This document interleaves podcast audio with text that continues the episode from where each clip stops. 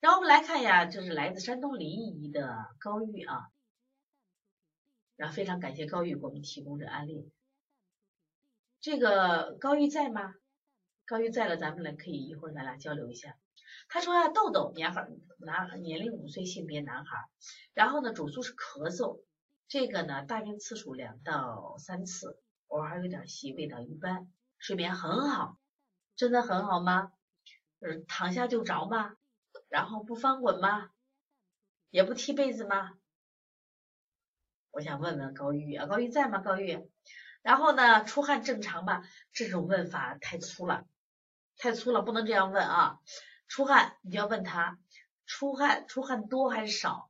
打湿衣服了没有？出汗的时间是一动就出汗，还是都正常正常的汗？就是我们动了，运动了过量了出点汗。第二个呢，他要出汗是凉汗热汗。你比如说我今天我没有出汗，因为天气冷啊。然后呢，我跑起来，那我就出汗。那我说摸我的头，如果是蒸笼头，那就是热汗。如果一摸汗凉的，很多人出汗凉的是正常的了。为什么？也就是说，他本身阳就不足，他一出汗带走一部热量，他汗就是凉的。但蒸笼头都是热汗，那是气质的热。所以再细点，胃口很好，不挑食吗？所以可以在问诊。其实你越细致。你将来辩证越好下处方，明白吗？旧病早产几天，一直肺气虚咳嗽，然后呢有痰，感觉在嗓子，另外呢很多痰，上次发烧后咳没断根儿，加起来一个多月了，那睡觉不咳，白天偶尔咳，运动后咳嗽厉害，感觉痰多得很，化痰止咳，怎么调理才能出根儿？胃口一直好，因为你这个舌头有一点问题，再把舌根再伸出一点。我就更好判断了，就这样一个舌头，你们觉得是软的还是硬的？来，请回答。来，大家请回答，你们觉得这个舌头是不是软舌头还是硬舌头？来，一起判断一下。这个要指我一会儿不要通过这个舌头的软硬来判断它气足、气虚还是气什么呀？气足，因为因为高玉说他一直肺气虚啊，知道吧？对，但是你们都判断是硬吧？我也判断是硬啊。我觉得他舌前，你瞧他舌前鼓的那块，舌前是不是就是整个凸起了？我就觉得他应该是这是个硬舌。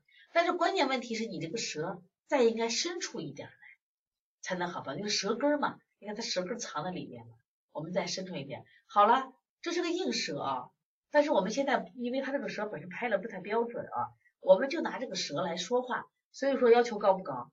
所以其实我对舌头要求很高了，为啥？你要判断准的话，因为它能翘起来嘛。如果它是舌根，如果它舌根出来以后它耷拉着嘞，那就是软舌。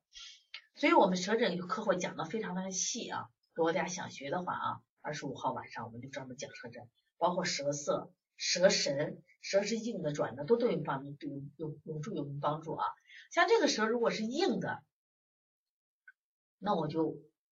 不考虑什么呀？虚了。首先我不考虑虚，你看他气很足，或者气滞，这个舌其实也偏硬，你看没？整个也是拧拧巴巴的，看见没？对对对，哎，拧拧巴巴的。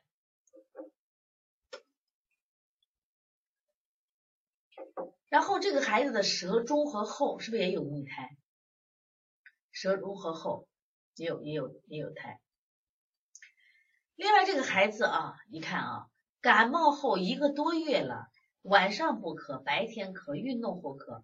运动后咳让我来考虑哈，咱们说运动后一咳，为什么我站着不咳啊？我坐着不咳，为什么我为什么运动后就咳了？来，大家说一下。我在二十五种咳嗽里也写这本啊，也说了为什么我我一运动就咳了。你好好考虑一下，因为你运动你是换气就快了，换气快了的话，是不是寒热空气交替？只有高气道反应的人咳嗽就厉害，所以说你做的时候不要光在肺上下功夫，你一定要在它高气道区的天突呀、连泉呀、天柱骨这个地方要下功夫，而且这个孩子舌前隆起，就说的赵涵说的心脑气满，是不是啊？心脑气满，气机上越了，整体人还是不通。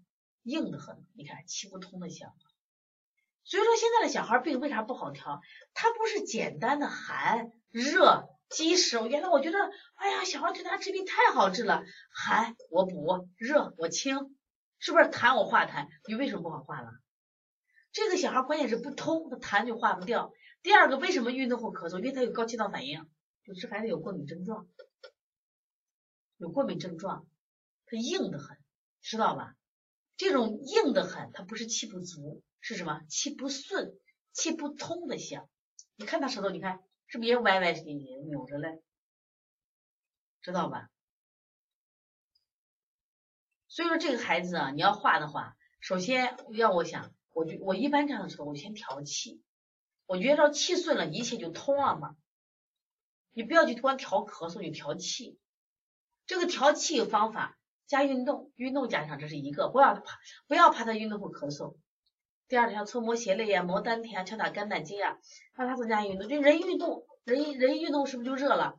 加点腹式手法，像飞经走气法、摇摇斗肘，一定要加，加了以后就会好很多，知道吧？